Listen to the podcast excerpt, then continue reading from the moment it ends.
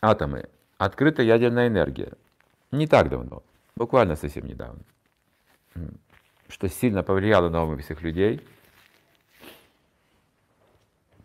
Э, я думаю, что это перевернуло сознание людей всего мира, атомная энергия.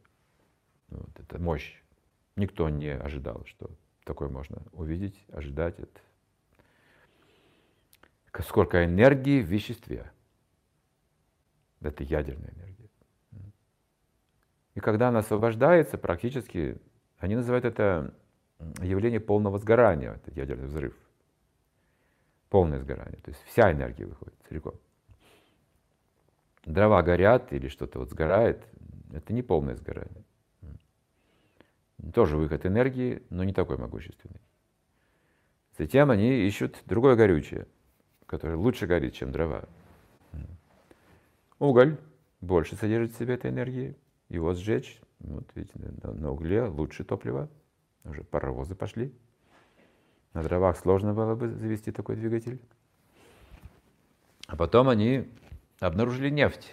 О, это горючее. Там много свойств, но это очень сильно горючее.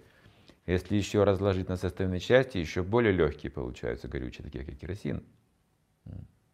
Ацетон взрывоопасный. Там динамит. Стали открывать все эти вещи. Кажется, в этом динамите столько энергии. Или сейчас ну, взрывчатые вещества. Фантастика. Все удивляются взрыву. Такая граната и бау! Все разрушено. Вот они ищут эти вещи. И понятно, что в веществе много энергии. Но ядерный взрыв перевернул все представления, потому что с точки зрения ядерного взрыва эта ядерная энергия присутствует в любом веществе.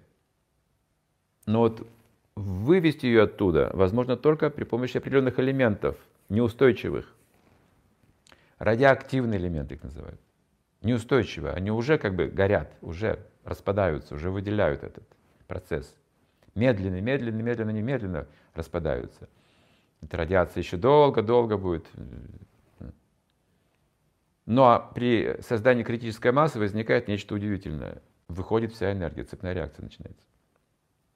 И вот тут они увидели, сколько энергии в веществе.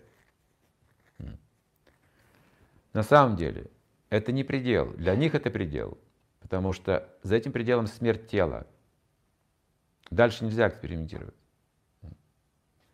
За этой ядерной энергией есть еще много-много других энергий, потому что иначе бы, если бы не было других более сильных энергий, она бы, вся цепная реакция пошла бы и дальше. Она удерживается предметов. Вот какая штука. Мы пользуемся ядерной энергией, энергией в форме предметов. И в это говорится, это разнообразие материальных элементов поддерживает сверхдуша энергию вещества уплотняет атомную энергию. И вот, пожалуйста, камень. Разве... И также говорится, что когда Брахма творит Вселенную, творит разумом, сила разума. О разуме говорится, не ядер... ядерной энергии. Превосходит всю сила разума. Вот при помощи этого разума пытаемся понять сверхдушу.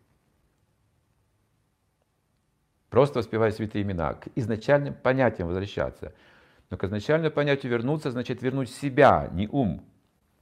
Они ум пытаются туда забросить. Что ж такое изначально понять? Давайте подумаем. Нет, давайте придем туда. Нужно душу туда приблизить, а не ум.